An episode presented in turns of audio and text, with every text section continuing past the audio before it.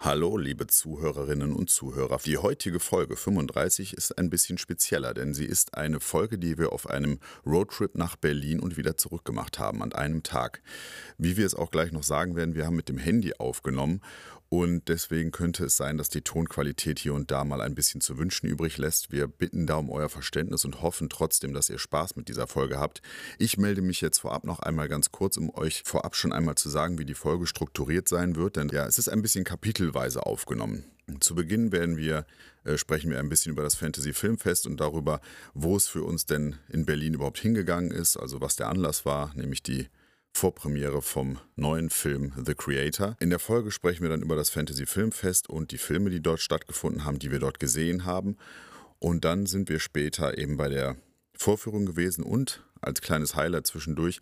Yves von Moviepilot und Sebastian von Filmstarts standen uns Rede und Antwort bei den Fragen, welche Filme sie denn in diesem Jahr noch heiß oder sehnsüchtig erwarten und euch ans Herz legen.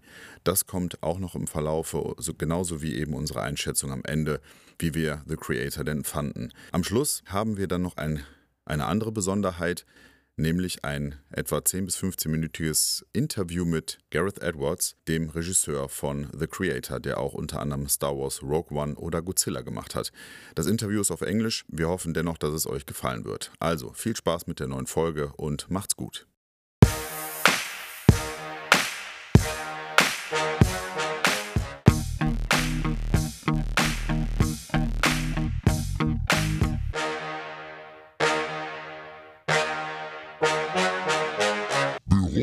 13.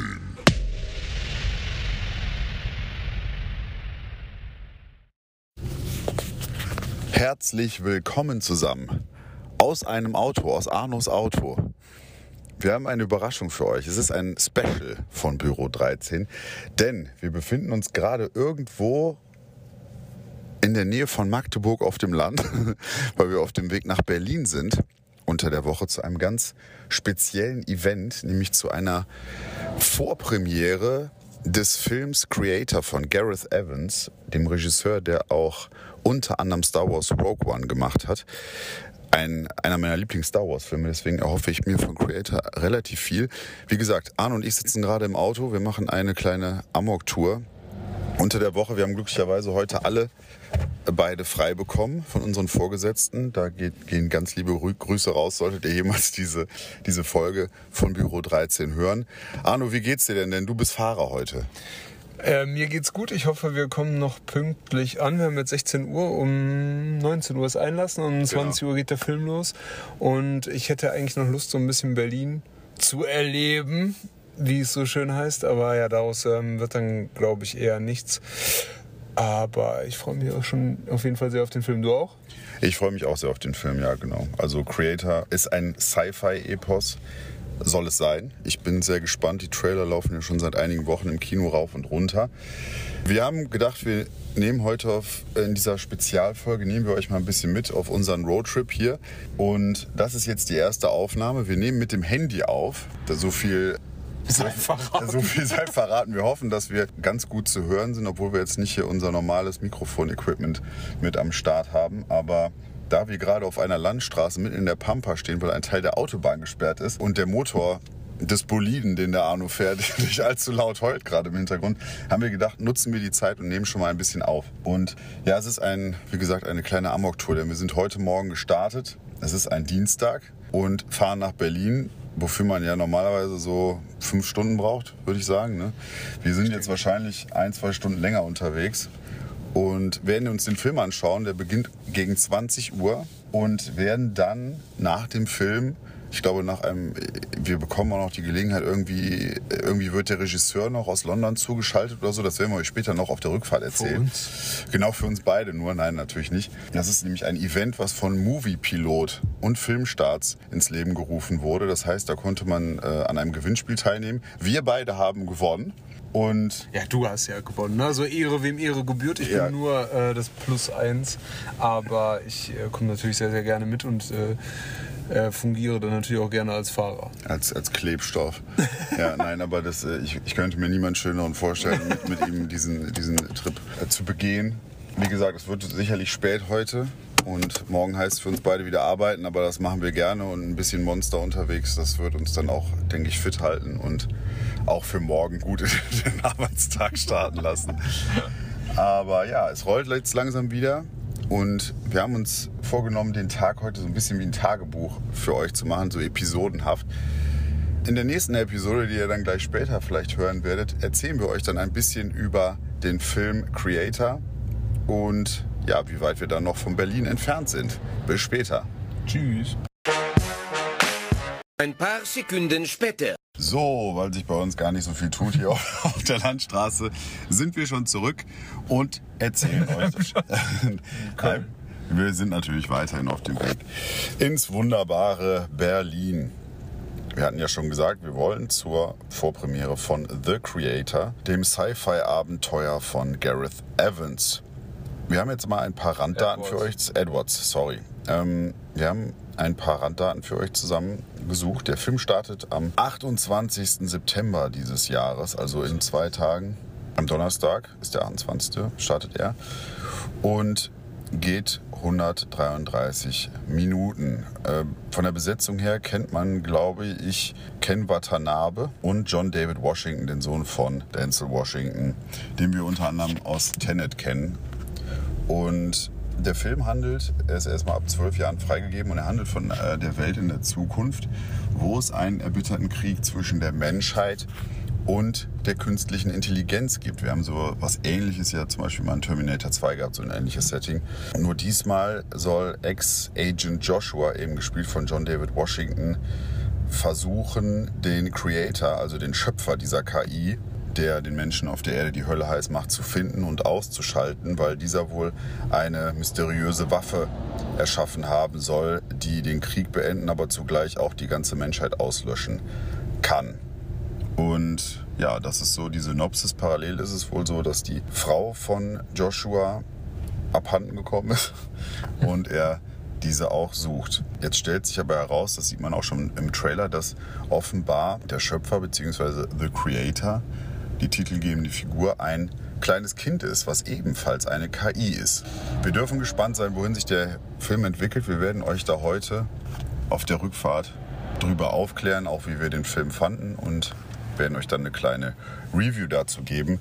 Da sich hier bei uns weiterhin nicht viel tut, wir stehen auf einer Landstraße in Richtung Autobahnauffahrt, weil eine Autobahn Richtung Berlin ein Teilstück gesperrt war, haben wir uns überlegt, wir hätten jetzt, wir könnten jetzt mal die Möglichkeit nutzen, vielleicht auch ein bisschen über das Fantasy Filmfest zu sprechen, denn da waren wir in den letzten Tagen. Und Arno, vielleicht mal ganz grob, wie hat es dir denn im Allgemeinen gefallen, jetzt ohne vielleicht direkt auf die Filme einzugehen? Äh, soweit ganz gut. Man muss dazu sagen, das ist jetzt, äh, wenn mich nicht alles täuscht, die 37. Auflage des Fantasy Filmfests. Und das Fantasy Filmfest befasst sich hauptsächlich mit Sci-Fi, Horror und Thriller-Filmen. Korrekt. Und es gibt auch Animations- und Zeichentrickfilme, aber wie gesagt, die drehen sich dann halt immer so um dieses Horror-Psycho-Genre. Und ja, vier Filme haben wir gesehen. Für fünf hatten wir Karten. Für den fünften konnten wir uns jetzt per gestern nicht durchringen. Das war jetzt am Montag. Ja. Da war es dann mit 22 Uhr Vorführungszeit dann doch ein bisschen spät für uns. Aber den Film, den wir davor gesehen haben, der hat uns ja ganz gut gefallen.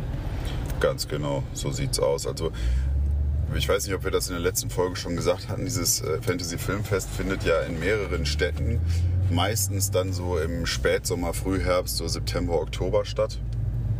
Und äh, unter anderem eben in Berlin, München, Köln, Frankfurt und Hamburg. Ne, sind, Hamburg ich, ist auch der Ursprungsort. Ja. Genau, also die in diesen Städten. Und da wird dann über eine Woche lang eben werden dann immer die Filme gezeigt, immer in einem Kino, in dem, in dem wir waren, im Residenz in Köln. Da gibt es dann quasi in einem Kinoraum, äh, ist die, ein, ein Kinosaal ist dann eben für dieses Fantasy Filmfest reserviert. Parallel in den anderen Räumen läuft das normale Kinoprogramm. Und ja, die Filme, in denen wir waren, die waren eigentlich auch immer sehr gut besucht. Ne? Also man sieht auch anhand des Publikums und auch anhand des Verhaltens äh, des Publikums, dass da dann Filmliebhaber sind, ne? hauptsächlich, die sich wirklich für Filme interessieren. Also es ist ein sehr respektvolles Publikum, keine Proleten, die da irgendwie meinen, äh, laut sein zu müssen oder so. Ne? Das habe ich sehr angenehm empfunden. Ja, du hast auf jeden Fall nicht diesen typischen äh, Kinogänger dabei, was jetzt, wo auch nichts dagegen spricht, wenn Menschen halt sagen, so sie gehen halt vielleicht nur einmal im Monat ins Kino und gucken dann ihren, ähm, ja, einer mediokren Action-Klopper vielleicht oder so, spricht da überhaupt nichts gegen, aber beim Fantasy Filmfest, wie gesagt, wir haben ja gerade gehört, wo die Filme halt herkommen, äh, aus welchem Bereich, da weißt du halt, okay, das ist Special Interest, ne? da mhm. muss man sich vielleicht auch schon ein bisschen einarbeiten, ähm, muss ein bisschen experimentierfreudig sein und ähm, da weißt du ganz genau, du hast es halt wirklich mit Fans zu tun und Leuten, die äh, eben ja da sehr tief in der Materie drin sind, so mhm. wie wir vielleicht auch, genau. Glauben zu sein. Glauben zu sein. und ähm, das Interessante ist halt auch, dass ich weiß es jetzt nicht hundertprozentig, ein paar äh, Filme aus den USA und Kanada waren dabei, aber viele aus Asien, äh, eine Handvoll aus Frankreich, genau. Und ähm, wir haben, glaube ich, mit Ausnahme jetzt eines amerikanischen Films auch tatsächlich nur Filme gesehen, die außerhalb Amerikas mhm aber von außerhalb Amerikas stammen. Ja. ja. Die Idee zum Fantasy Filmfest, um mal eben nochmal einen Themensprung zu machen, hatte übrigens Rainer Stephan ist der Gründer. Der, hat auch immer, der kam auch immer vor den Filmen auf die Bühne und hat wirklich alle Besucher total freundlich begrüßt, hat noch ein paar Anekdoten zu Regisseuren oder zu dem Film, was man dann der, den man dann in der Folge sehen wird, dann erzählt und so. Das war immer ganz nett. Ne? Also muss man sagen, konnte man sich auch im, im Foyer dann auch noch Klamotten vom Fantasy Filmfest kaufen oder Filmplakate oder irgendwelche Sachen. Also das war äh, so eine. Ja, es war ein äh, rundum gelungenes äh, Setting. Ich glaube, das, also jetzt, äh, da wir sprechen, läuft das Filmfest ja noch bis Freitag. Ähm, bedauerlicherweise laufen Vorstellungen auch so um 15 Uhr rum werktags. Das ist dann schwierig natürlich für uns als äh, nicht professionelle Podcaster oder die jetzt ausschließlich vom Podcast-Geschäft leben können, ja. eine Karte zu bekommen oder dort äh, halt eben anwesend zu sein. Das ist ein bisschen schade. Es gab noch ein paar Filme, die hätte ich gerne noch gesehen und mitgenommen.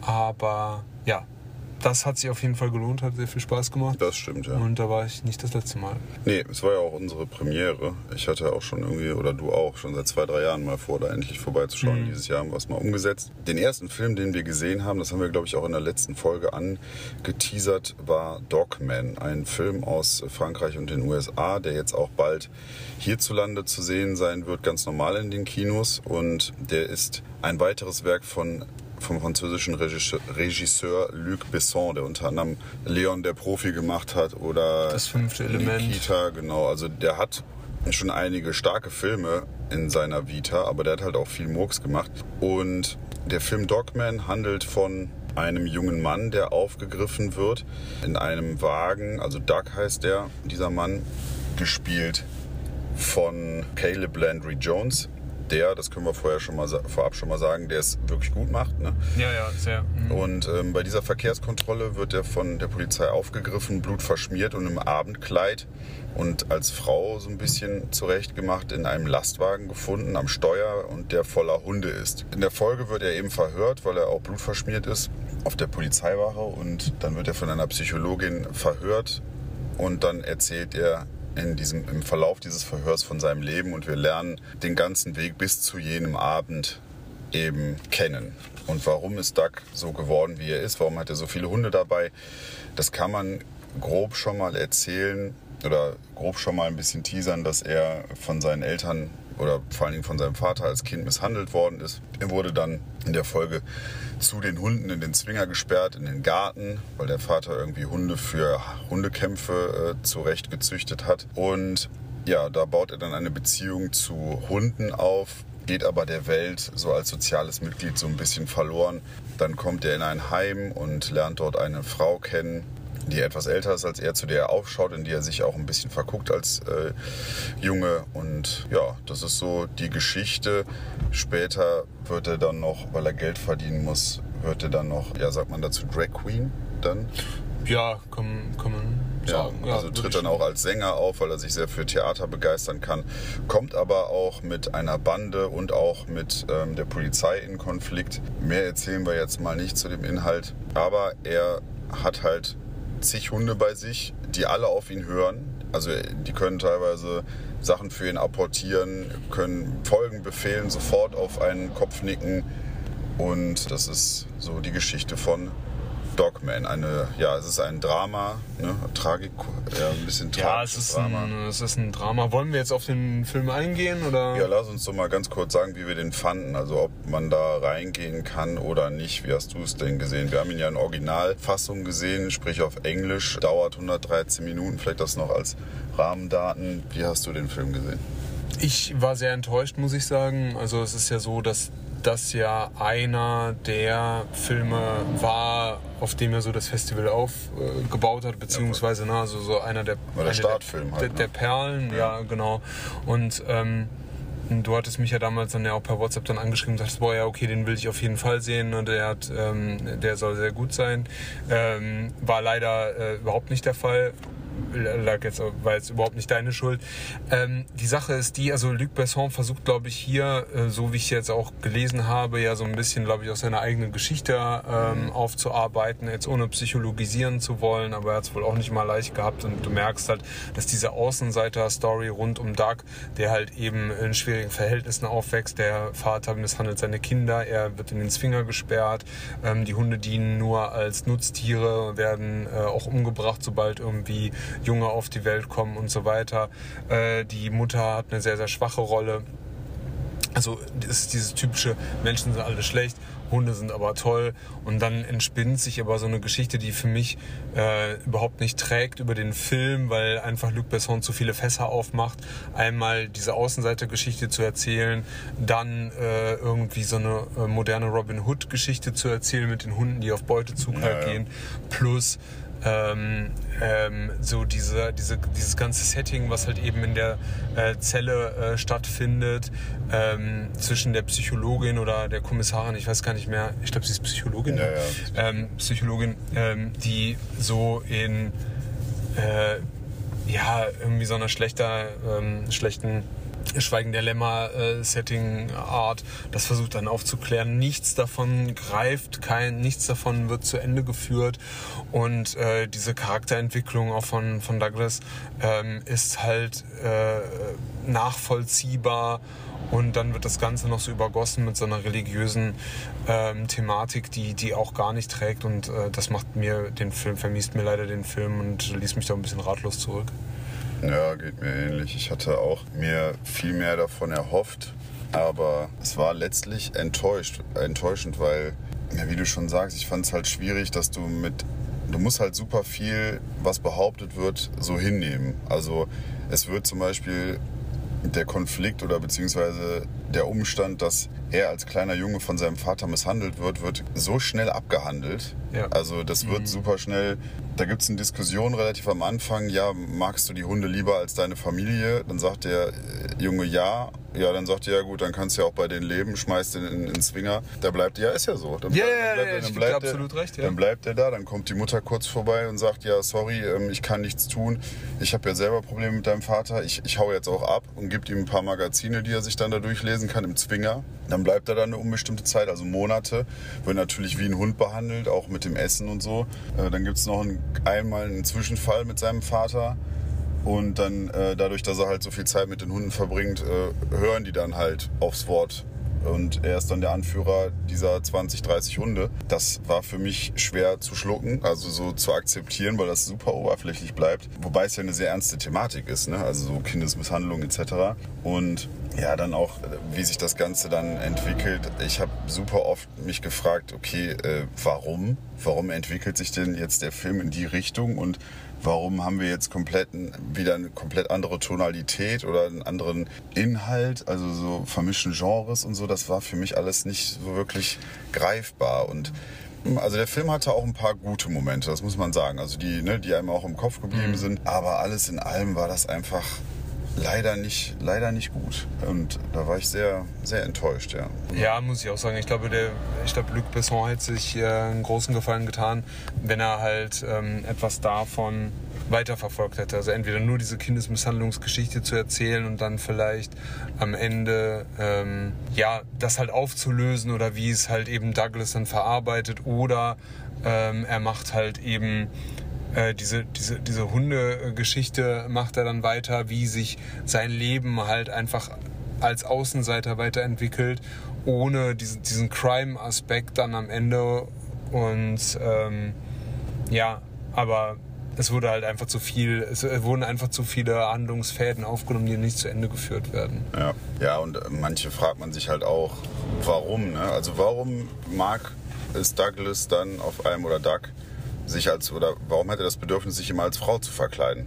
Ja, das wird einfach zu schnell abgehandelt. Das ist, ne? das ist also so durch diese Magazine, die er von seiner Mutter kriegt, da sieht er dann halt so diese ähm, also diese Modezeitschriften, wie sie Frauen Ja. halt anziehen. Und es ist halt überhaupt nicht stringent und nachvollziehbar. Er wird, spricht dann in einem Theaterfonds und sieht dann halt da die ganzen Drag Queens und ähm, ja, auf einmal will er es dann selber werden. Das ist für, für mich null glaubwürdig. Das kaufe ich.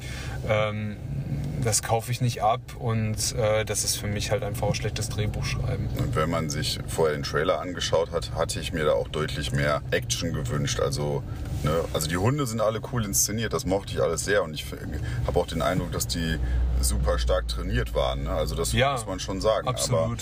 Aber, aber so da, also die Actionsequenzen, die im Trailer ja sehr gehighlightet werden, gab es da, ich weiß nicht, zwei oder drei Mal so. Das war halt auch irgendwie sehr wenig. Und naja, rund, rundum dann am Ende leider keine gelungene Sache. Ich habe dem Film, glaube ich, zwei Sterne gegeben. Wie viel würdest du ihm geben? Ja, geht, äh, geht mir auch so. Also es ist so zwei Sterne. Ich würde mir den Film auf keinen Fall nochmal angucken. So, es ist einfach enttäuschend. Das ist genau auch, das ist ein wichtiger Punkt, den du da angesprochen hast. So das, was ihr im Trailer seht, das bekommt ihr einfach nicht in dem Film. Nee. Also der Trailer lässt auf einen Actionfilm schließen oder ne, auf einen, ich will jetzt nicht sagen eine Gewaltorgie, aber auf jeden Fall, wo mehr Punch dahinter ist und äh, das bekommt ihr auf gar keinen Fall. Was ihr bekommt, und damit gehen wir mal zum nächsten Film, den wir beim Fantasy Filmfest dann gesehen haben, was ihr, was ihr da versprochen bekommt und was man dann hinterher tatsächlich bekommt auf der Leinwand, da kann man einen Haken hintermachen bei The Roundup No Way Out. Denn es ist ein, äh, ich glaube, ein südkoreanischer Actionfilm. Der dritte Teil, glaube ich, mittlerweile. wir Ja, haben ja. die ersten beiden Teile nicht gesehen. Detective den- Ma ist wieder unterwegs. Genau, Ma Seok, Seok Do. Man nennt ihn nicht umsonst den Prügelpolizisten und äh, den Bud Spencer Asiens. Äh, ihr kennt ihn vielleicht, hat bei den The Eternals von Marvel hat er mitgespielt. Stimmt. Ja, und ja, diesmal geht der Polizist wieder auf Jagd nach, ich glaube, diesmal sind es Drogenkuriere. Es gibt eine neue Droge dort und ja, mehr muss man da, glaube ich, gar nicht erzählen, weil er macht sich einfach auf die Suche nach. Ich äh, glaube, die Droge heißt Hyper, ne? Das Hyper, fand ich genau. auch sehr lustig. Ja. Ja, genau. Und wird da viel geprügelt, wobei auch nicht so viel, wie ich gedacht hätte. Und er geht mit seinem Team auf die Jagd nach den, denjenigen, die die Drogen eben in den Umlauf bringen. Und diesmal gehört dann die japanische Mafia dazu, aber offenbar auch äh, welche aus, aus der Polizei selbst haben ihre Finger da drin. Und man muss sagen, oder ich würde sagen, dass dieser Film unterhaltsam ist. 105 Minuten fand ich trotzdem ein bisschen lang. Ja, ja. Das muss man sagen. Also der hätte auch deutlich 80 oder 90 Minuten hätten da gereicht. Ich habe doch das eine oder andere Mal auf die Uhr geguckt, weil es eben die ganze Zeit irgendwie repetitiv ist. Ne? Das ist immer wieder dasselbe. Es gab ein paar nette Szenen. Ne? Also man musste schon ein paar Mal schmunzeln über ihn, weil er sehr, sehr trocken ist und wirklich alles mit seinen Fäusten löst. Und ja, dann gibt es auch ordentlich mal auf die Mappe, wobei auch da hätte ich mir ein bisschen, ja, manche Action-Szenen ein bisschen klarer cho- choreografiert und auch gefilmt gewünscht, weil manchmal sieht man einfach nicht, was, was da genau passiert. So, und das finde ich immer ein bisschen schade. Aber er lässt trotzdem häufig knallen mit seinen Fäusten und man kann mit dem Film schon eine gute Zeit haben und Spaß dran haben. Also wir haben auch ein paar Mal geschmunzelt, haben uns den Film auch, glaube ich, nicht ungern angeschaut. Das war ganz nett. Ja, das ist so mein Fazit. Ich glaube, ich habe dem 2,5 von 5 gegeben oder 3,5. Ich weiß gar nicht mehr. 2,5, 3, irgendwie so. Die Ecke ist also solide, ist jetzt nichts Besonderes, aber so ganz nett. Wie würdest du ihn? Ja, geht mir auch so. Also, ähm, ich würde ihm drei Sterne geben. Man muss jetzt halt sagen, es ist wirklich die leichte Muße. Ne? Du guckst dir diesen Film an, weil du willst halt diesen Bud Spencer aus Fernost halt haben, ne? also aus Südkorea. Und ähm, mehr ist es dann halt auch nicht. Ne? Die Story ist vollkommen austauschbar. Es ist überhaupt nicht böse gemeint, aber es ist einfach so, ja, ähm, grummeliger ähm, Polizist, der jetzt auch nicht so den größten Arbeitsethos an den Tag legt ne? und auch, ne, wie schon gesagt, erstmal zuschlägt und dann die Fragen stellt, äh, boxt sich da durch Soul und äh, ja, das macht halt Spaß. Kamera ist halt gut, also so die Schläge und dieses, diese äh, äh, Szenen sind immer okay, sind aber auch schnell zu Ende und die Problematik ist dann ja, weil ich hatte mich ja auch beim Fantasy Filmfest gerade auf so asiatische ähm, Kampfsport, Martial Arts Filme halt gefreut. Ja. Aber wenn du halt jemanden hast, der halt eben Boxer ist, siehst du halt auch eben nur Dinge, die aus dem Oberkörper halt logischerweise kommen. Ne? Ja, ja. Und dann ist das halt auch einfach, wie du schon richtigerweise sagst, sehr repetitiv. Ähm, aber kann man sich angucken, ich kenne die beiden Vorgängerfilme nicht, die sollen noch einen Ticken ähm, ja, weniger gut sein. Ne? Aber wer jetzt Bock auf mal was anderes hat ne, und, und einen, asiatischen Prügelfilm halt hat, der so mit dem Augenzwinkern daherkommt, äh, ist da auf jeden Fall an der richtigen Adresse. Ja, ja, das kann man, kann man sagen. Das war einer der besseren Filme, die wir gesehen haben. Also für das, was er ist, wie man so schön sagt. Ja, ja, genau. Ja, dann haben wir den auch an, abgehandelt. Jetzt kommt der dritte Film, den wir gesehen haben. Der da heißt Farang. Wobei uns gesagt wurde, es wird im Thailändischen Falang ausgesprochen, das R. Aber ja, Farang, Falang, wie ihr möchtet. Ja, ich glaube, es- ich weiß es jetzt nicht, äh, ob es ein R überhaupt gibt, aber das mit den R-Lauten ist ja, glaube ich, sowieso schwierig, aber ist ja auch wurscht. Es heißt, glaube ich, Langnasen, wie mir, äh, wie uns ja gesagt wurde, Ja, ne? weil für die Asiaten sind wir ja die, Lang, ja, ja. sind die Europäer die, die Langnasen. Genau. Und, Um eine solche Langnase geht es eben auch. Es, es geht nämlich um Sam, ne? Sam heißt er ja. Ja, genau, der Film beginnt ja in Samir, Paris, ne? genau. äh, beziehungsweise in Frankreich. Ja, ganz genau. Also Samir, also kurz vorm Sam. Und wir sehen am Anfang, wie Sam im Gefängnis ist und entlassen wird. Das heißt, er hat einen kriminellen Hintergrund. Äh, Er dürfte so Mitte 20 sein, würde ich jetzt mal schätzen. Und kommt dann aus dem Gefängnis raus und möchte ein neues Leben anfangen und auch nichts mehr mit, ja, mit der Kriminalität zu tun haben, weil ihm auch klar gesagt wird, sie befinden sich auf Bewährung, erwischen wir sie nochmal, kommen sie nochmal und diesmal deutlich länger in den Knast. Sam ist Kickboxer und da auch relativ erfolgreich. Dann sehen wir am Anfang ganz kurz, wie seine kriminelle Vergangenheit ihn einholt oder einholen möchte. Er haut ab, es kommt zu einem Zwischenfall und Schnitt, der eigentliche Film beginnt, fünf Jahre später. Sam ist mittlerweile nach Thailand ausgewandert und möchte dort ein neues Leben beginnen. Er hat dort eine Frau und eine Tochter und arbeitet dort für den Shuttle-Service am Flughafen, für so ein Hotel. Ja, genau. Und nebenher äh, macht er immer noch äh, Kickboxen. Ich glaube, er hat seine, seine Sportart ein bisschen abgewandelt. Das ist Muay Thai-Boxen. Und ähm, ja, verdient dort auch noch Geld quasi nebenher. Und dann kommt es, wie es kommen muss. Seine kriminelle Vergangenheit holt ihn abermals ein. Das sieht man auch schon im Trailer. Frau, also seine Familie wird ihm mehr oder weniger genommen. Lassen wir es mal ein bisschen im Nebel. Und er begibt sich auf einen Weg der Vergeltung, wo es dann auch ordentlich aufs Fressbrett gibt. Und da macht Farang leider zu selten, aber wenn was passiert, dann macht Farang auch keine Gefangenen. Also man sieht da durchaus Knochen und Blut. Und ja, das ist so die Inhaltsangabe von diesem Film. Ich muss sagen, ich hatte mich, das war der Film, auf den ich mich beim Filmfest am meisten gefreut habe, weil ihm auch sehr gute Kritiken vorausgingen. Und es ist der neue Film von Xavier Gans, den man unter anderem kennen könnte, wenn man den 2011, es ist glaube ich Frontiers, das ist so ein, auch so ein brutaler Thriller äh, aus Frankreich, wenn man den gesehen hat. Und er legt hier auch Brutalität nach. Allerdings, was mir an dem Film nicht so gefallen hat, er braucht halt ungefähr 50 Minuten, bis es dann mal losgeht mit der Action. Und wenn ich in einen Actionfilm gehe und ich äh, Kämpfe sehen möchte, dann ist das natürlich deutlich zu lang. Und insgesamt gebe ich dem Film drei Sterne, weil wenn die Action, die leider zu selten ist, wenn sie da ist, ist sie auch brachial und dann ist sie auch gut. Ich erinnere, also vor allen Dingen, ich sage jetzt mal Stichwort Fahrstuhlszene, da geht es halt dann mal wirklich richtig ab und ans Eingemachte. Ja, das ist so das, was ich zu diesem Film sagen kann. Wer Lust hat, also auf, er kommt natürlich nicht an, das ist immer noch mein absoluter Überlieblings-Actionfilm, The Raid 2. Da kommt er natürlich noch lange nicht ran, das muss man auch klar sagen. Aber ja, im Großen und Ganzen kann man sich den anschauen, aber er wartet oder er, er ist sehr langsam erzählt. Und da müssen dann, glaube ich, die Leute, die gerne da Action erleben möchten, müssen sich darauf einstellen. Also wie siehst du es? Ja, ich muss sagen, ich war wirklich sehr enttäuscht von dem Film. Also ich habe mich da sehr drauf gefreut. Der Film dauert nur 100, äh, nee, wie war's? 100 Minuten, 99 Minuten, sowas. Ja, 89 nur. 89 und Ja. es geht 50 Minuten, es passiert wirklich rein gar nichts. Und ähm, das ist dann schwierig. Ne? Und ich hatte mich so auf, auf Action gefreut, auf äh, schönen Martial Arts und so. Wie gesagt, deswegen war ich halt auch beim Fantasy Filmfest. Und es passiert halt einfach gar nichts. Ne? Und die Problematik ist dann, du hast halt eine austauschbare Story.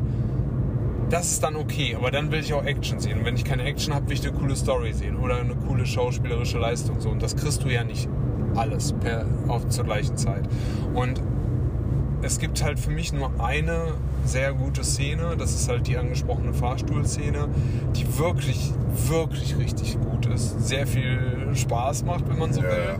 Ähm, eine krasse Härte hat. Sowas habe ich hier auch noch nicht gesehen oder nur in diesen ultra brutalen I Saw the Devil oder The Night Comes for Us. Ja. The Night Comes for Us und äh, The Raid und so, da geht's so zu. Ähm, ja, und ansonsten ist es halt leider zu wenig. Also es ist leider zu wenig. Der Schauspieler trägt für mich meines Erachtens den, den Film nicht. Ist auch okay, ne? dafür kann er ja kämpfen, aber davon sehen wir halt zu wenig. Und deswegen gibt es für mich auch nur, oder gibt es von mir auch nur zweieinhalb Sterne. Hm, Okay. Ich fand den Schauspieler eigentlich ganz okay. Also es hat mich auch überraschenderweise, das Ende hat mich tatsächlich so ein bisschen gekriegt. Vielleicht liegt es auch daran, dass ich selber Vater bin. Da konnte ich mich schon so einfühlen. Oh, ihr hört das. Es rollt wieder ein bisschen bei uns. Wir hoffen, dass es äh, von vom Sound her dennoch okay ist.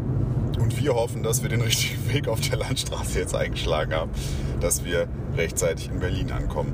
Ja, wie gesagt, also Farang für Action-Fans ab Minute 50 in etwa geht's los. Bis dahin ja, müsst ihr halt ein bisschen Aufbau durchhalten.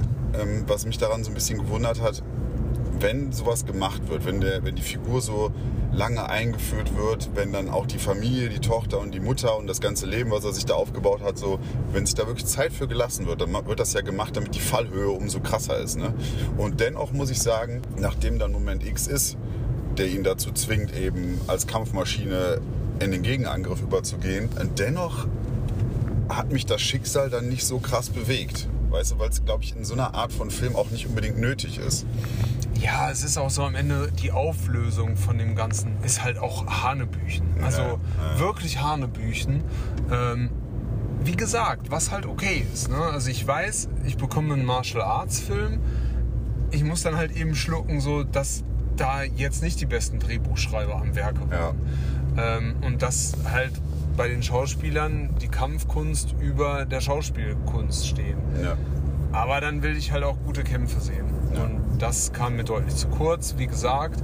Ähm, ansonsten, ja, coole, äh, coole Bilder, ne? schöne Bilder von Thailand, meine ich, was Ja, ja, Thailand, ja. Und, ähm, und die Kamera ist gut, also es gibt wirklich ein paar coole Shots. Mhm. Ähm, die Fahrstuhlszene ist gut, das Licht und, und so weiter ist halt auch, also es ist alles sehr, sehr gut gefilmt.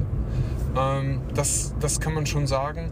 Aber es ist halt auch leider so schade, weil dieser Film halt einfach dann sehr in zwei Hälften, beziehungsweise halt so einmal in diesen ähm, ja, 60, 70 Prozent Anteil und den 30 Prozent Anteil zerfällt, wovon der deutlich kürzere und, und, und weniger umfangreiche Teil der ist, der halt interessant der ist. Spaß macht. Ne? Ja. ja, sehe ich auch so. Spaß gemacht hat uns dann überraschend, muss ich sagen. Also es war ja, Ja, wirklich, ja, ja, wirklich, wirklich überraschend. Gestern Abend Sympathy for the Devil. Ein Film, in dem Nicolas Cage eine der beiden Hauptrollen spielt Und auch Produzent ist. und auch Produzent ist, ganz genau.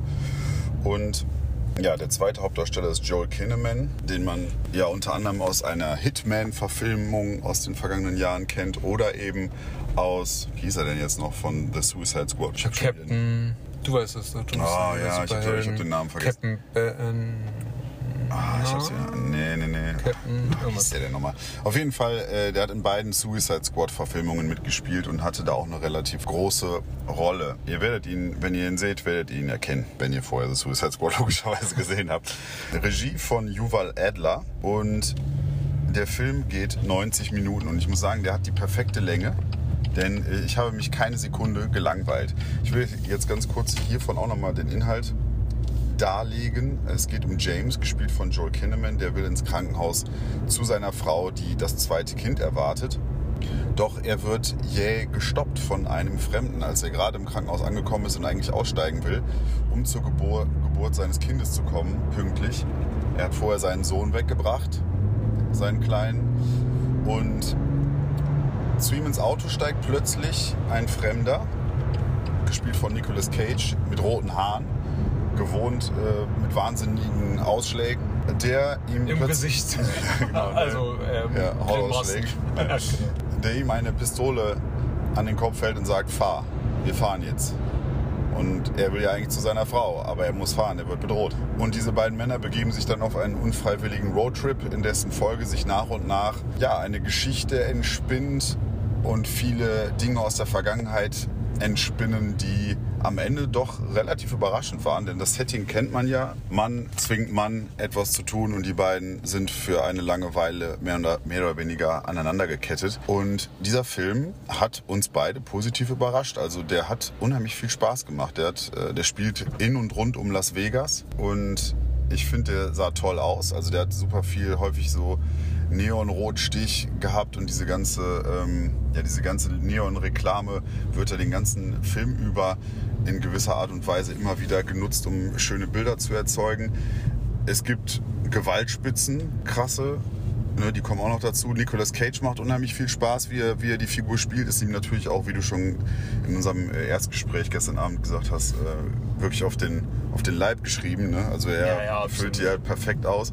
Hat wirklich wieder drei, vier, fünf Ausschläge, wo man seinen Wahnsinn förmlich ja, ins Gesicht geschlagen bekommt. Und es macht unheimlich, unheimlich viel Spaß, ihm zuzuschauen. Und Joel Kinnaman macht es auch richtig gut als so desillusioniert desillusionierter Familienvater, der eigentlich nur bei seiner Geburt, bei der Geburt seiner Tochter dabei sein möchte und jetzt von diesem Irren dazu gezwungen wird, einen Roadtrip durch die Nacht zu machen und dabei immer wieder Gewalt erfahren muss.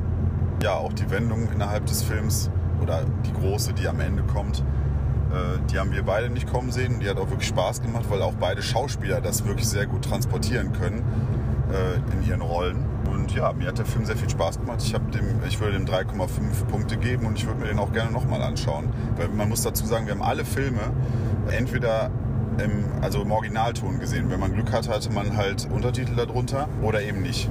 So, ne? Und wir haben ihn halt gestern original auf Englisch gesehen, das war jetzt nicht so das Problem. Aber zum Beispiel äh, diesen Roundup-Film aus Südkorea, den haben wir halt original auf Südkoreanisch gesehen mit englischen Untertiteln.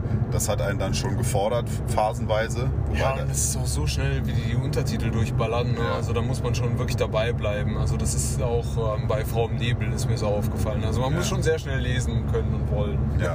Vielleicht sagst du auch noch kurz was zu Sympathy for the Devil. Also mir hat der Film mega gut gefallen und äh, ist mir wirklich nachhaltig im Gedächtnis geblieben, obwohl es so ein, ja, so ein kleines, feines Ding ist, ähm, was ja jetzt erstmal ähm, das Rad nicht neu erfindet und das, das muss es auch gar nicht, denn wir kennen ja solche Stücke, ne, solche Kammerspiele, ähm, wie, ähm, Gott, wie hieß denn noch dieser Film, wo auch dann die Person alleine irgendwie im Auto sitzt, nach Hause fährt, er kriegt immer Anrufe, it's no turning back. Ja, mit, mit äh, Tom Hardy. Ja. Turning Back, ja. Äh, genau, oder halt auch Collateral in gewisser Weise. Ja, also der, genau. der Film hat mich halt häufiger mal an Collateral erinnert, auch Ja. wenn es jetzt nicht darum geht, einzelne Stationen abzuarbeiten. Ähm, oder halt auch, ähm, boah, tut mir leid, wenn ich die ganzen Titel jetzt nicht drauf habe, aber wie heißt nochmal der mit Colin Farrell in der Telefonzelle? Ach so, Don't Hang Up oder so. Ja, irgendwie so. Irgendwie Ähm, sowas, ja. Das ist ja auch so ähnlich, auch wenn er da jetzt wirklich alleine ist. Also wir haben hier ein Kammerspiel, funktioniert super, funktioniert vor allen Dingen, weil es nur 90 Minuten geht, weil ansonsten alles, was darüber hinausgeht, dann müssten die Schauspieler wirklich den Film tragen. Ähm, hier funktioniert das ganz gut, die beiden haben eine super Chemie. Ich finde Nicolas Cage überraschend gut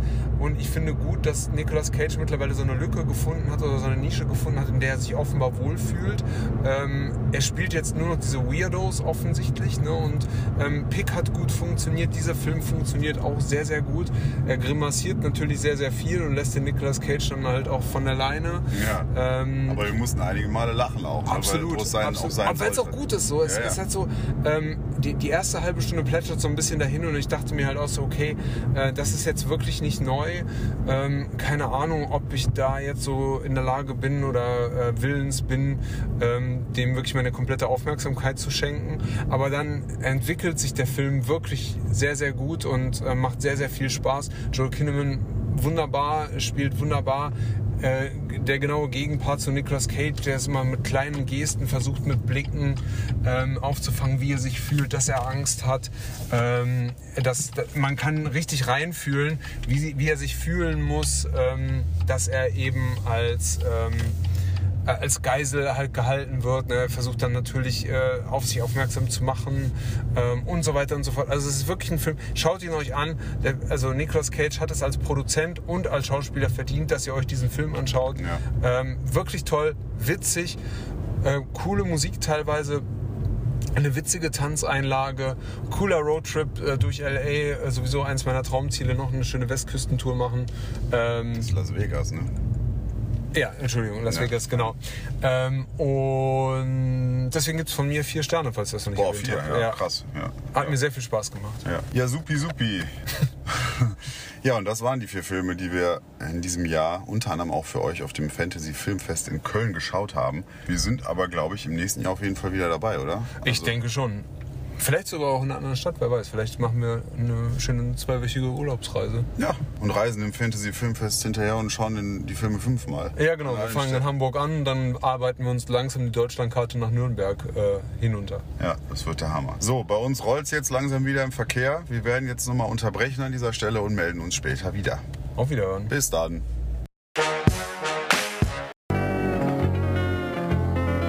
Zweitausend Jahre später. So, und wir melden uns zurück im Podcast, denn wir haben soeben die Stadtgrenze von Berlin passiert nach stürmt. Ja, nach geschlagenen ja fast sieben Stunden Autofahrt. Das ist schon eine harte Nummer. Wir hatten eigentlich mit fünf oder so gerechnet. Aber wir sind jetzt da, gleich in, ein, in einer Viertelstunde etwa werden wir im Hafen Berlins einlaufen und hoffentlich schnell einen Parkplatz finden, denn jetzt wird alles für uns ein bisschen stressiger als geplant. Ursprünglich dachten wir, wir hätten vielleicht so zwei, anderthalb Stunden Zeit, die wir noch vor Beginn dieser Vorpremiere für uns nutzen können. Jetzt kommen wir eine Viertelstunde, ups, kurz aufstoßen gehabt, eine Viertelstunde vor der Vorpremiere an und hoffen dann direkt einen Parkplatz zu finden und ins große Kino am Mercedesplatz zu stürmen, wo übrigens auch immer die großen Filmpremieren sind, wo dann auch Schauspieler sind und rote Teppiche etc. Wie ist es noch? UCI-Kino? Ist das das UCI-Kino? Ja, UCI Mercedesplatz. Genau. Da waren wir auch noch nicht. Das ist auch eine Premiere für uns, also gleich zwei Premieren am heutigen Abend. Wir werden euch berichten, wie es war. Auch vielleicht ein bisschen was zum Kino, wenn es da denn etwas zu berichten gibt. Und ja, drückt uns mal die Daumen. Du hast gerade gesagt, ein Wort in Gottes Ohr. Das Coole an Berlin ist, dass man immer irgendwie einen Parkplatz findet. Ja, in der Tat. Ich weiß jetzt natürlich nicht, wie es äh, da mitten in der Stadt ist, aber äh, ja, im Notfall äh, finden wir bestimmt was im Parkhaus. Mega interessante Geschichte eigentlich. aber äh, ja, wir sind guter Dinge. Äh, wir haben jetzt hier noch ganz andere Sachen geschafft und sehr viel auch von Brandenburg gesehen. Wunderbar. Und ich bin das erste Mal seit längerem mal wieder äh, 240 oder drüber gefahren. Das war zuletzt der Fall, als ich vor einigen Jahren mal im Audi A8 für meinen damaligen Arbeitgeber, die Heilbronner Stimme, Grüße gehen raus, äh, auf den Autobahnen unterwegs sein durfte und zu den 24 Stunden von Le Mans zur Berichterstattung brausen durfte. Und da, äh, ja. Das klingt schon sehr nach Hunter S. Thompson. Absolut. Aber ähm, ja, ansonsten habe ich die 240er Grenze nicht mehr, seither nicht mehr über, überschritten. War mal wieder ein tolles Gefühl. Vielen Dank dafür, Arno. Er fährt allgemein, er fährt einen super ruhigen Stiefel hier runter. Ja, wie auf Schienen. Ja, also das ist ein ganz tolles Gefühl. Das ist wie, wie äh, Ford vs. Ferrari, der Film. Ich sehe mich ja auch in einer Tradition mit dem Transporter und äh, ist ja nochmal dem, dem Driver. Ja. Wer ist ja. mal Ryan Gosling? In, ja. Das ist doch der Driver. Das ist der Dri Drive. Ja, der, der Driver und Drive. Der Driver und Drive. Driver und Drive. Ja, da habt ihr jetzt auch noch zwei äh, Filmempfehlungen: Drive und Ford vs. Ferrari. Und, und Transporter und, natürlich und den auch. Baby Driver. Und den Baby Driver können wir euch auch noch empfehlen. Und die Transformers. Und die Transformers sind auch alles Autos oder Flugzeuge. Ganz toll. Und Herbie, ein wilder Käfer dreht durch. Fällt dir, fällt dir noch ein Roadtrip-Film ein, den du jetzt so kurzhand empfehlen kannst? Ich mache es mir einfach, ich empfehle euch Roadtrip. Ich äh, bleibe bei Mad Max. Das ist zwar kein Roadtrip im eigentlichen Sinne, aber es gibt sehr viele äh, ganz coole Autos und viel Action auf jeden Fall. Ja, da rumpelt es richtig. Okay, also ihr habt wenigstens ein paar Filme gehabt jetzt in, diesem, in dieser kleinen Etappe unseres Podcasts, wo wir euch ja mitnehmen, mit nach Berlin. Wir melden uns später wieder. Macht's gut. Bis später. Tschüssi. Irgendwann später. Ja, hallo und herzlich willkommen zu unserem äh, Special Screening von The Creator. Vielen Dank an dieser Stelle auch nochmal an das UCI Lux und natürlich an Disney, die uns den Film hier überhaupt erst zur Verfügung gestellt haben. Das freut uns natürlich sehr. Wir sehen natürlich, sich das gehört, ein bisschen früher als äh, zum regulären Kinostart. Das freut uns sehr. Wir haben ihn schon gesehen. Ja, wir durften ihn schon vorab sehen. Gareth Edwards, bekannt durch Priscilla, durch Rogue One. Der Typ versteht Scale und wir haben jetzt wirklich einen originellen Sci-Fi-Film. Den haben wir dieses Jahr wirklich gebraucht. Sebastian und ich haben den Film schon verfrüht gesehen. Wir können euch sagen, da kommt gleich was auf euch zu. Ja, also wer Gareth Edwards kennt, der weiß, der gute Mann versteht sich natürlich auch äh, gekonnte Bilder zu inszenieren. Ich meine, mit seinem allerersten, noch recht kleinen Film Monsters, da hat er wirklich ja alles selbst gemacht. Selbst die Special Effects hat er an seinem Computer im Schlafzimmer hinbekommen. Direkt danach hat er dann Godzilla äh, in Auftrag gekriegt. Und äh, hier haben wir jetzt nach Rogue One wirklich mal etwas sehr, sehr Eigenständiges und äh, einen tollen Science-Fiction-Film, der definitiv auf so eine große Leinwand gehört, weil diese Bilder, die ihr jetzt gleich sehen werdet, werden euch absolut umhauen. Ja, also als wir den Trailer gesehen haben, waren wir schon gehypt, aber damit haben wir nicht gerechnet. Das ist ein Film, der wirklich genreübergreifend ist. Es ist ein Drama drin, es sind sehr viele coole Ideen drin. Wir möchten nicht so viel vorweggeben, deswegen, wir mögen es ja selber nicht gespoilert zu werden, deswegen wollen wir euch jetzt nicht spoilern. Aber wir müssen euch um etwas bitten. Wir müssen euch gleich darum bitten, alle eure Handys auszuschalten. Also wir, machen, wir brauchen erst noch ein, ein lustiges äh, Selfie. Das machen wir aber gleich. Janine happy. Genau, wir müssen Applaus für Janine, bitte. also wir machen zuerst noch alle einmal das äh, Licht an der Handykamera anmachen. Und dann. Ja, wer von euch hat wirklich das Handy ausgemacht? Hut ab, Hut ab! Also das sind die wirklich ehrlichen Leute. Das sind die. Aber jetzt dürft ihr es gerne nochmal anmachen und wenn es zu viel wird, dann. So, guck mal, also jetzt, äh, wir warten noch ein kleines bisschen. Ja, Da kann auch mehr, da kann auch mehr. ja, ich bin schon ein bisschen geblendet, das ist wunderbar. Besser, besser. Ja, so, Janine, weil du da nicht an bist. Cheese. Tschüss. So, perfekt. So, dann jetzt wirklich äh, Handys bitte weg. Wir haben hier dann auch wieder Security-Leute rumstehen, die euch im Notfall rausschmeißen. Und äh, gleichzeitig noch zwei Dinge, zwei Dinge, zwei Dinge. Auf jeden Fall bleibt am Ende bitte sitzen, weil direkt nachdem der Film vorbei ist, kamen wir noch eine Live-Schalte nach London zu Gareth Edwards. Und ich weiß, einige von euch haben ja auch ein paar Fragen eingereicht. Das heißt, das sehen wir dann auch noch. Und Alles Dämmer, buntes Ding. ich glaube, alle ziehen immer, wo es geht. Ich muss mal gucken, wo Gina sitzt, ob sie nickt Gina, bist du happy? Laura, bist du happy? Ich glaube, ich glaube, wir haben alles gesagt. Und ja, ich wünsche euch ganz viel Spaß jetzt, beziehungsweise wir wünschen euch natürlich ganz viel Spaß bei diesem Film. Und ähm, ja, Wir sind nachher auf dem Foto. genau. Ciao.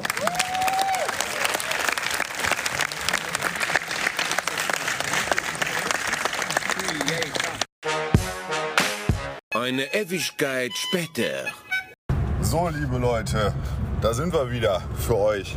Nachdem wir heute es pünktlich zur Vorpremiere von The Creator geschafft haben, tatsächlich ins tolle UC-i-Kino. Aber wirklich auf die Minute. Ne? Also wir haben es ja, glaube ich. Also es hätte nicht viel später werden dürfen. ne? Es hätte Nee. nicht mehr Verkehr sein Es hat, genau, es hat tatsächlich gut geklappt. Wir haben äh, einen Parkplatz im Parkhaus gefunden, sind direkt rübergestarkt zu, zu diesem wunderbaren Kino. Haben dann da noch die Möglichkeit gehabt, mit äh, Yves von Movie Pilot und Sebastian von Filmstarts ein paar Worte zu wechseln. Wir haben da auch noch eine Kleinigkeit später für euch vorbereitet, denn wir haben die für euch gefragt, auf welche Filme man sich denn in diesem, in diesem Verbleib oder den verbleibenden Monaten dieses Jahres noch freuen darf. Und dann durften wir uns noch lecker Essen, Trinken besorgen. Dann ging es noch einmal auf die Toilette und schon saßen wir auch noch auf den, schon saßen wir auch auf den Plätzen in diesem wunderbaren IMAX-Kino mit einer beeindruckenden Leinwand. Ne? Also es war schon Ja, mega ziemlich krass. geil, ja. Und jetzt sind wir gerade wieder auf dem Rückweg. Also nachdem wir auf dem Hinweg an Ding Dong, einem chinesischen Restaurant vorbeigekommen sind, am Bundesrat vorbeigefahren sind und Berlin tatsächlich meinst den Reichstag.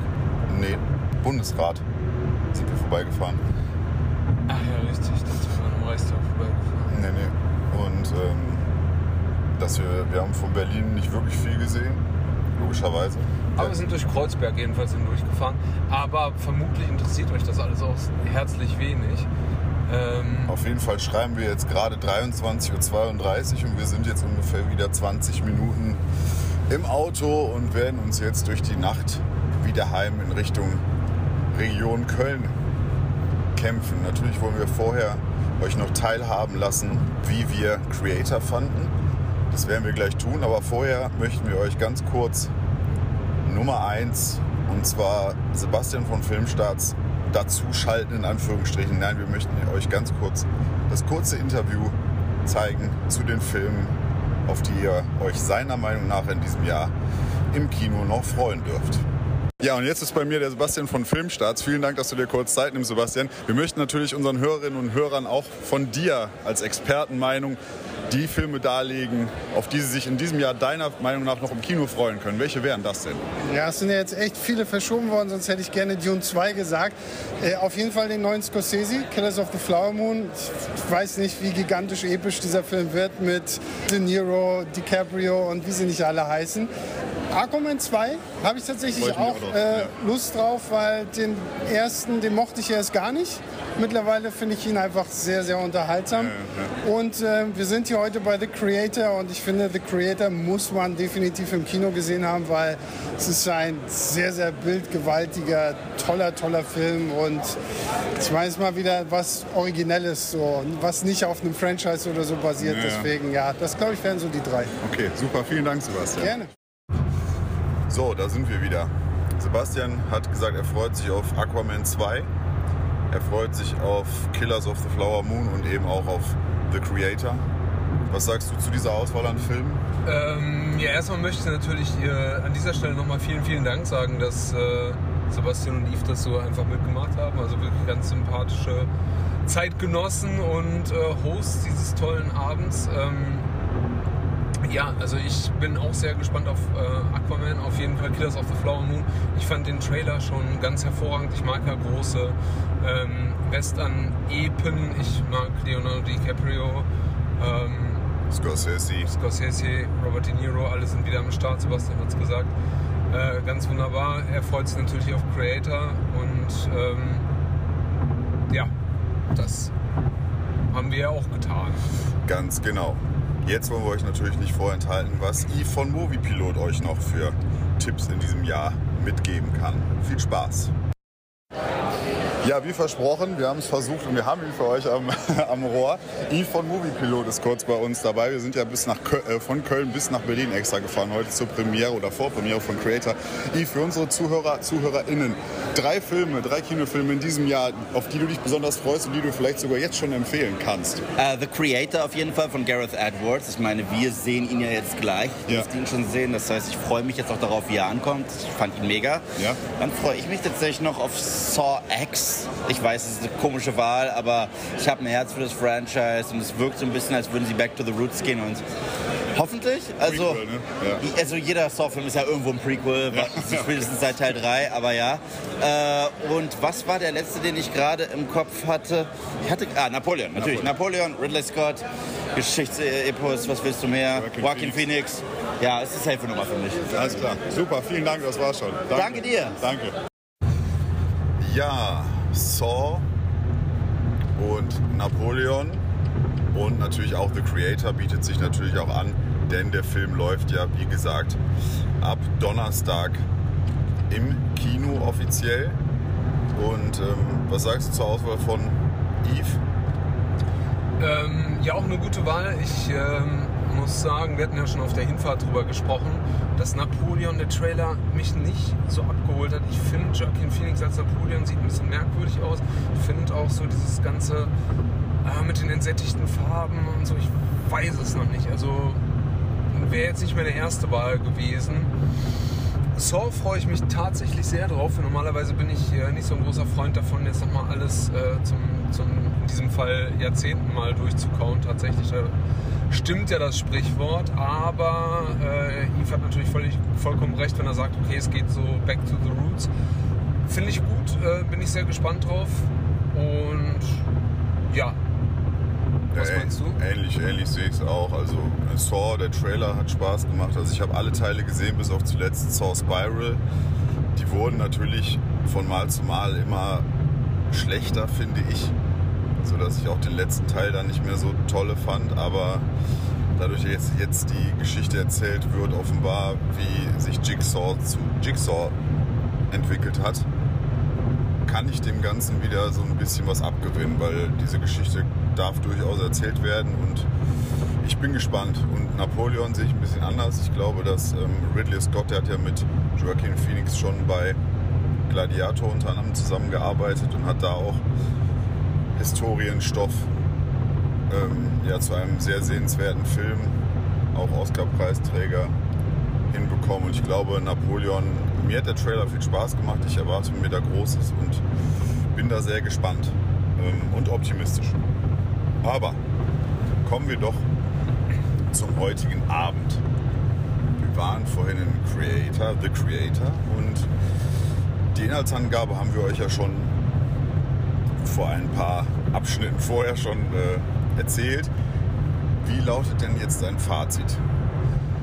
Ja, fantastisch. Also wirklich ein fantastischer Film von, von vorne bis hinten. Ähm, wirklich klasse. Das, ich hatte den gar nicht auf dem Schirm. Und ich freue mich halt zum einen, ähm, da hatte ich auch mit Sebastian kurz drüber gesprochen, ähm, wir sahen das so ähnlich, dass einfach wieder ein großer Sci-Fi-Film in die Kinos kommt. Das wurde wirklich Zeit. Ähm, vor allen Dingen, weil es halt auch originär ähm, äh, aus der Feder von Gareth Edwards halt stammt, wenn mich nicht alles täuscht. Also es ist jetzt keine Romanvorlage, es ist kein Ja, ja. großes Franchise dahinter etc. pp. Ähm, ganz fantastisch. Ähm, mir hat der wirklich sehr, sehr, sehr gut gefallen. Und dir? Ja, mir hat er auch sehr gut gefallen. Also die, den einzigen Kritikpunkt, den ich jetzt anbringen könnte, ist, dass mir das Ende ein bisschen zu sehr Hollywood war. Ich sag nur, äh, ja, Wiese oben auf dem, ich nenne es jetzt mal Raumschiff, du weißt was, ne? Dann, äh, wie sich dann zwei Figuren quasi in die Arme laufen. Ähm, ja, das war mir ein bisschen zu sehr Hollywood, aber der restliche Film, der war schon toll. Also das Worldbuilding super, wie die ganze Geschichte mit der KI und den entsprechenden Robotern, wie die, wie die in die Welt ähm, eingebaut wurden, dann die überhaupt, wie das alles gemacht war. CGI wurde natürlich benutzt, aber es wurde echt super gut in den Film eingeflochten und die waren halt auch an Original Schauplätzen, Schauplätzen und haben im Nachgang das CGI an den Orten eingefügt. Das hat übrigens auch ähm, Edwards dann hinterher im Interview nach dem Film gesagt, da kommen wir später noch zu. Ähm, und das sieht einfach toll aus. Die Geschichte ist toll. Ich, ich, ich habe mich selber dabei erwischt, wie ich mit den Figuren mitgefiebert habe, mit, ähm, mit John David Washington und der kleinen Hauptdarstellerin, äh, zweiten Hauptdarstellerin, die eben quasi die Superwaffe spielt, das Kind, die KI als Kind. Den Namen habe ich jetzt leider gerade nicht parat. Alfie. Also sie wird halt Alfie Sie wird da Alfie genannt, aber den Namen der Darstellerin So den Namen der Darstellerin. ähm, habe ich jetzt gar nicht parat. Sie war aber zum, zur Zeit des Drehs sieben, sieben Jahre alt und das ist einfach Wahnsinn. Also wie die beiden, die, das war, die haben super harmoniert, die haben mich echt total, ja, die haben mich gekriegt. Ich hab, war da sehr ergriffen. Ganz toll, diesen Figuren da zu folgen und mitzufiebern. Und wie gesagt, auch die Welt. Also ich fand, das war absoluter Wahnsinn. Und ich finde es auch toll, dass die Geschichte es geschafft hat, dass man am Anfang denkt, okay, scheint wieder der normale Kampf zu sein zwischen Mensch und Maschine. Ah, Und- vielleicht verrät sie da Ja, ja, genau. Das ist, ja, aber das, äh, sagen wir mal so, dass die Geschichte Wendungen inne hat, wo man denkt, ah cool, das, ist, das fühlt sich frisch an, das fühlt sich cool an. Ähm, Ist halt nicht das Typische und wirklich kreativ. Der Film hat mir auch sehr, sehr gut gefallen. Also ich kann ihn auch nur jedem von euch ans Herz legen. Wenn ihr ein bisschen Herz für Sci-Fi habt, dann ähm, geht da rein. Und vor allen Dingen auf der großen Kinoleinwand ist das wirklich ein bombastisches Erlebnis. Also das kann ich, kann ich nur sagen. Was war denn so deins, dein Punkt, Entschuldigung, der dir jetzt so besonders gut gefallen hat? Oder was ist dir jetzt so nachhaltig im Gedächtnis geblieben?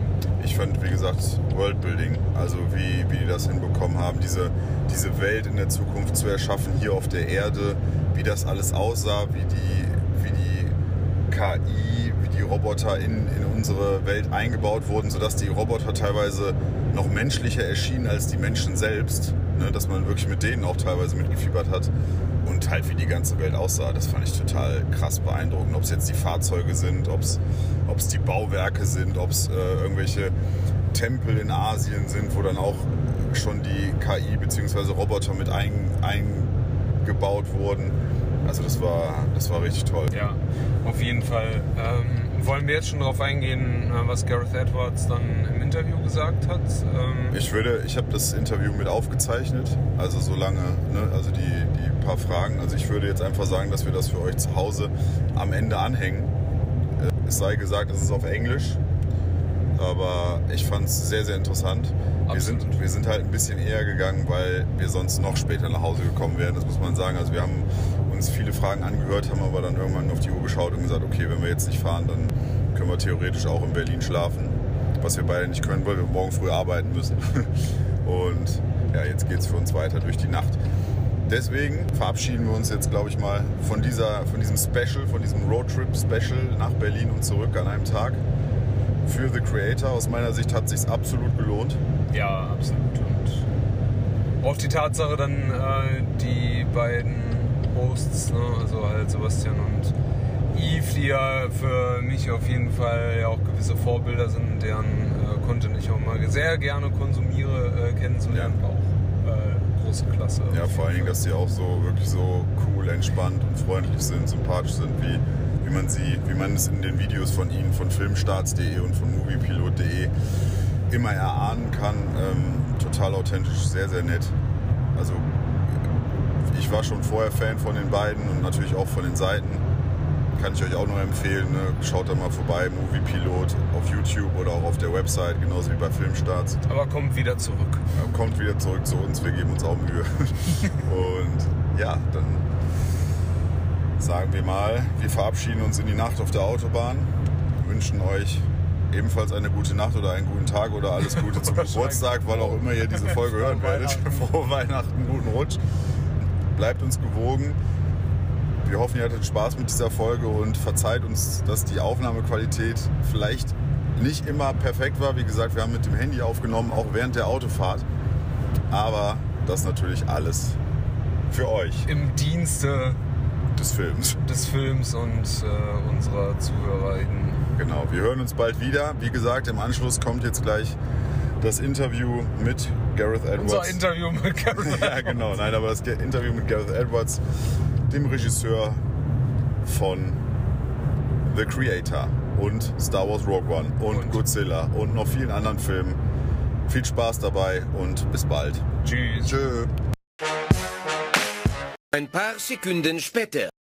Halt, halt, halt. Nochmal ganz kurz. Kurz vorm Abschluss. Wir verabschieden uns gleich nochmal. Wir haben natürlich vergessen, unsere Sternewertung für The Creator zu nennen. Arno, bei rund 200 auf der Autobahn. Wie viele Sterne gibst du Creator? Äh, 4,5. Äh, mir hat, äh, also nur zwei, drei Sätze, mir hat vor allen Dingen ähm, die kohärente Story ähm, sehr, sehr gut gefallen. Es bleiben keine Fragen offen. Der Film bleibt seiner Logik treu, alles macht Sinn. Ähm, diese äh, Grenzen, die zwischen KI und Mensch äh, zu verschwimmen, äh, was heißt drohen, aber die, die, die verschwimmen, Finde find ich klasse, hat man vielleicht schon mal alles gesehen, passt aber. Ähm, es gibt viel zu entdecken, viele Inspirationen, die sich äh, Gareth Edwards halt äh, genommen hat. Äh, Finde ich ganz, ganz großartig und ähm, ja, 4,5 Sterne, was soll ich mehr sagen? Gut, ich gebe dem Film vier Sterne mit Zug nach oben. Vielleicht würde ich ihm morgen auch 4,5 geben. Aktuell vier. Auf jeden Fall sehr, sehr gut. Geht rein, haben wir schon gesagt. Gebt dem Film eine Chance. Der hat sich definitiv verdient. The Creator. Und jetzt, viel, jetzt endlich viel Spaß mit dem Interview mit dem Regisseur Gareth Edwards. Bis bald. Tschö. Isn't it the most extraordinary thing? Can we have another round of applause, please? So wonderful. My name's Edith Bowman, and it is an absolute pleasure to be here and welcome you all along to this very special Q&A for the creator.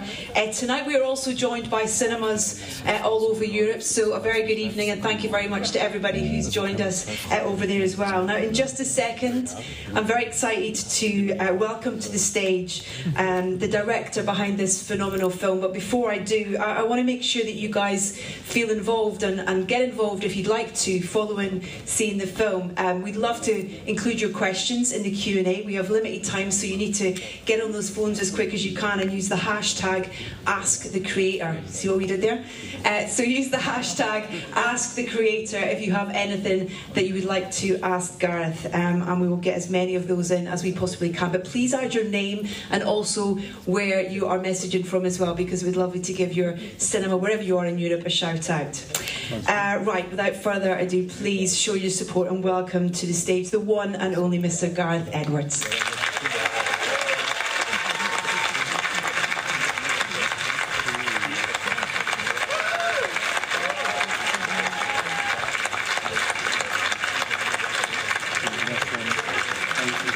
Sit down, sir. There we go. How does it feel walking into the cinema knowing they've all just watched your new film? Uh, n- very nerve wracking. Nice response, though. Yeah, it's hard to tell. There's so many people. There's lots of people I haven't seen here in a long time. There's actually the crew of the movie also here. Oh right? wow! Round of applause for the crew who are in the room here with us in as well. Congratulations. That's wonderful. Um, I'm going to get to the questions that are coming in, but I'm going to start things off. What did you What did you set out to do with this film? What did you What did you want it to be? What did you want to create with it? Am I allowed to swear? Yeah. No. Why not? I was hoping It's just. late. I, mean, I had a drink just to calm my nerves down. I've been doing publicity tour for the last week, and it's been a nightmare. Um, I just wanted to make, I trying to make a film that wasn't, you know, shit. And I think you achieved that for sure.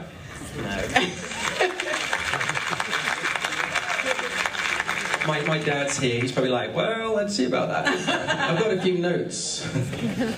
The the journey this started quite a long time ago, didn't it? Though, in terms of the idea of this film and, and Yeah. It was like, it was probably 2018 when I first started trying to write the first draft. And so, yeah, AI was a distant dream then, like flying cars and living on the moon. It was not supposed to happen. And I picked 2070 because, you know, even Stanley Kubrick got it a little bit wrong with 2001. Um, and so I was like, if I pick 2070, I'll probably be dead then, and no one can say I'm an idiot. And I already look like an idiot because I probably should have picked like 2024, 2025. Did you do much research into that side of things? You know, in terms of like where where that side of the world may go in terms of, of, of AI because it's such a human story but obviously they're part of that story and the journey of AI is part of that story so when writing it did you do like a load of research into where that's going what that future is I'm going to say yes. I did loads and loads and loads of research. Um, there wasn't that as there wasn't as much material as there is today. And I remember there was one story that really stood out on a podcast about AI, and this lady was basically doing an experiment to see if we would accept, you know, AI as equals. And so she bought these really sophisticated. They were, I think they were toy bunnies that could talk and walk and interact with you, and she gave them to people. and they had to spend like 15 minutes chatting to this thing. And then she gave them a sledgehammer and said, If you smash that bunny up, I'll give you $100. And no one could do it, no matter who she did it with. No one wanted the hundred dollars. They and even though they would know, like, there's no nothing alive in there. There's no soul. Um, there's something about human nature. We sort of anthropomorphize objects. You know, like I'll speak to my car when it's struggling up a hill, or I even like say please and thank you to Siri on my phone and stuff like that. like just in, when the robo apocalypse comes, which you've been nice to them. Yeah, they'll be nice. I'm going to be spared because I made this film. that was what I was really up to with this. Was the intention always to have to with the journey in terms of how you made it, in terms of shooting in real locations and almost reversing the process? Was that was that from the off how you wanted to make this film? Yeah, I think when you make a movie, for me, the process of making the film is as important as the idea. And um, I'm like a lot of people. When I made my very first movie, it was incredibly low budget and we had to just wing it. Uh, uh, Jim Spencer, who was the producer on that first film, is in the building somewhere. Probably is that. Where's Jim? Hi, Jim. Yeah. Jim. Hey, there's a little wave at the back there. Um, yeah, so um, we went around Central America on like a bus and uh, little, and, and just sort of shot everything. We had all these happy accidents. Any, anytime we saw an amazing location, we jumped out, filmed it, and it was kind of a very creative experience. And then I got sort of teleported to the World Cup final and got to do Godzilla and Star Wars. And I felt like there's got to be this more sweet, like holy grail version of filmmaking where you get all the freedom of like an independent film, but all the scope and scale of a big blockbuster. And, and so I was just trying to find a studio crazy enough to sort of jump on board and do like we went to eight different countries. We went to the Himalayas in Nepal. We went to volcanoes in Indonesia, jungles of like you know Cambodia and floating villages in Thailand. Everywhere we traveled ten thousand miles during the pandemic. It was a little bit insane. And kind of did the journey the characters did. Mm. And then the idea being that we instead of designing the world first, because normally you're chasing crazy ambitious world building designs and it costs $300 million. And so we sort of thought we'll design it at the end. So let's just go shoot the film, see what happy accidents happen, see what amazing places we find, cut the movie together. And about halfway through, then we started designing it and basically got frames you know, kind of exported them. I was just screen grabbed from my laptop, and would give them to uh, the production designer James Klein, and he would just sit and paint and we'd do zooms and I'd watch his desktop and it was like one of my most fun parts of the process. But we'd just like try experiments with crazy weird things in the background and and then give that to Industrial Light and Magic and say go make that look real. Come on this is what you do. And um, and they did. And so um, yeah it was it was kind of kind of back to front I mean, some of the, the kind of things that are created in the films, where they're so beautiful, they should almost be like in a you know in a, in a museum or an art gallery, whether it be the, the kind of spaceships or or the kind of um, the, like the historical buildings that are have been changed towards you know the AI with those carvings that we see in that beautiful temple at the end and things like that. Is that part of it that you enjoy with your you know with your background as well, in terms of that kind of thing of creating all these things and yeah, and you're riffing off what's really there. Mm-hmm. So, for instance, that temple, just to pick on that for a second, that's a real temple in uh, Phuket, and um, it's all wooden carved. I think it's taken them like 30 years to do.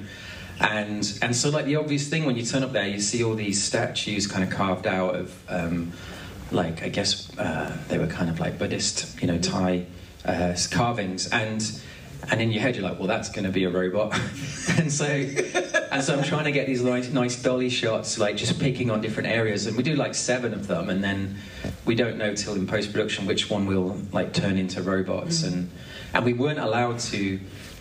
You know, we basically weren't because it was wood. The whole thing, we weren't allowed to have an explosion or even a, a candle, and the whole set piece was candles all around the bed. You know that she was um, kind of on the life support with and we were like, oh shit.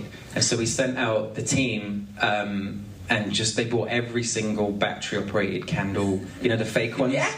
Yeah. in the whole of Thailand, and quickly brought them to the set and put them around everything. It was it was kind of it was a lot of stuff like that. Wow, and um, we've got some great questions coming in as well. Um, we're going to go to let's go to Italy first. Um, to Sarah, who says, "How was directing such a young actor into those deep emotions? Madeline's extraordinary in this film. Can you tell everybody how old she was when you filmed this?" 28. she's got, no, she's very smart. No, she was seven. Seven years old. Oh, wow. She's nine now. Who cares? She's nine. she was she's lived that life. Yeah. Um, yeah, she was. I would love to take credit for like I did some horse whispering and amazing direction and. But this was all Madeline. Like she was incredible. We had an audition. We opened it to the whole world. There was hundreds of tapes sent in she was the first girl through the door that we did an audition with, and she did this like performance that made you want to cry. And I, it was too good to be true. And she was with her mum, who's this lovely lady, Annie. I didn't know her at the time, and I thought, ah, oh, the mum must be playing a trick. I bet you the mum told her a puppy died just before she pushed her into the room, and and like you know that's why she's doing it. So I, I, kind of cheered her up. We chatted about other things, played a game, and then we were like, hey, let's do another scene. And I just tried to get her to do something similar and she was even better. And she just left the room, and we looked at each other like, "Oh my god, like this is what you dream of." Because I hate films. No offense to most of them, but I hate films with little kids in. They, they can be so annoying. Apart from E.T. What? No, they, there's a handful that are amazing like that. You know, where, where they look out and they've got amazing kids and they're classics, obviously. but there's a lot that don't get so lucky with the casting. And it was like, if we don't find the right kid, we probably shouldn't do the film. And and thank God, you know, we found Madeline. So. And had you already cast John David at that point as well? I think so. Yeah, I think so. Why was he the the, the right casting for this role? I mean, he's fantastic in this role. Yeah, well, we we it was during the pandemic, and we had like a short list of people that we were thinking about, and John David was so down to earth. He was like, he just wanted to meet. Let's just have a chat wherever you want to go. And so they, some agents organised some Ponzi hotel, restaurant, five star nonsense, and we both felt really stupid going there. and we sat down, and he came in with a, um, you know, we both had masks on because it was a pandemic. Um, and then he his had a Star Wars logo on his, and I was like, oh no, he's doing this because of Rogue One, bless. And then, and then he sat down. He went, Um, obviously it was a point of conversation. He said, "Oh, I'm really sorry. I, I've been wearing this every day the whole pandemic. I haven't taken it off. I'm a massive Star Wars fan, and I thought about not wearing it to the meeting because it's stupid." And he was like, and then I thought it'd be false to do that. And so we just hit it off straight away, and we had this three-hour amazing conversation about what we loved about, you know, films and, and also like performances, and the idea of doing a hero that isn't afraid to expose themselves and show all this vulnerability and weakness and everything. And he was totally up for that. And he was the nicest guy in the world. And then on the drive home, I was like, I've got to call my team when I get in. They're going to ask how the meeting went. And Tenet was out at the cinema mm-hmm. during the pandemic. And so basically, every every cross, like every basically traffic light I pulled up at, massive John David Washington stood looking at me with a gun, like he was like, "You better fucking cast me in this." and it just like nine times. By the end, he's like, "All right, all right, I'll do it, I'll do it." Um, we're going to go to Germany now. Hello, Mr. Edwards. Uh, my name is Mirne Mimik. I would be very interested to know where you got the idea for this emotional, touching, and creative story about being human. Thank you very much for this incredible film. I think you can see quite clearly this is a whole, this is borrowing from so many other amazing films um, that inspired me. Um, it's kind of a love letter to all those movies I grew up in cinema that I've sort of missed recently a little bit. Um, I've forgotten the question. you kind of answered Did it. I answer it? Oh, well yeah. done. Nice. Yeah. Next we'll, question. We'll go on to James Lister in London, who says, How do you go about designing AI robots? It's a brilliant design. Oh man, you're standing on the shoulders of giants when you have to do a robot design. So many brilliant ones have been done. Um, I don't know if they're in here, but um, like, I mean, Ex Machina, obviously. Um, Chris Cunningham's a fucking genius, um, and his work is so inspiring from you know design point of view. You can't escape that. Um, also, like basically most robots, you remove the ears, you know, they're just a simple head. And the second you do that, you're kind of missing a circle on the side of the head. And so, I, what I really wanted to do was um, do something where it couldn't have been makeup. So, like, basically punch a hole through the hole. And, and we also experimented with a lot of things where I found that when you left the throat in, like when you left the skin of the throat in, if you removed it, it was like a mask that was a little bit unnerving, like someone who was decapitated, and it made you a little bit suspicious of the person. Mm-hmm. And the second you leave the, the skin connecting to the body, um, you can kind of hug them again. And it was interesting, like we really needed the our AI to be likable, like lovable, to be honest. And so we that kind of defined a lot of it. And or you're always just riffing off shapes. You think you can invent anything, but if you do any old shape on the side of a head, you reject it. Like you've got to sort of follow the contours and and also like we were borrowing from a lot of 80s um, product design, like like Sony Walkman and Nintendo and sticking all that stuff in there. Well, that whole opening to the film, you know, in terms of that sort of almost the newsreel type thing as well, and how that's kind of, uh, you know, the filters that are through that and how that's aged almost, you know, even though it's ahead of our time now, and the music that you've used in that sort of thing to kind of almost set up, kind of, I guess, the, the, the, the time between now and where the film set sort of thing. That must have been quite fun to almost kind of play with, you know, the imagination of what these robots are doing and what they could possibly do from now to then. Yeah, there's so there's you need to do science fiction. The big problem is you've got this gap between today and when the film begins, and everybody has a million questions about that gap. It's really annoying when you're trying to get the film done because everybody just wants to know everything about what happened. And um, I wanted the film to feel like you know it doesn't make sense logically, but at the beginning you've got this archive of the past, you know, which is our future. But weirdly, even having that um, general come up and do the speech, um, he making that look like archive, it made no sense whatsoever. But it sort of felt right because I wanted it to feel to the audience like that's what's happened, like that's the past, and and now we're in the present, and off we go. And and so it's it's a very retro future. Um, it's like you know the future I grew up being promised in a brochure and it never happened. and so this is me, you know, sort of like trying Fantasizing. to fan, having a little fantasy. Yeah, I like it.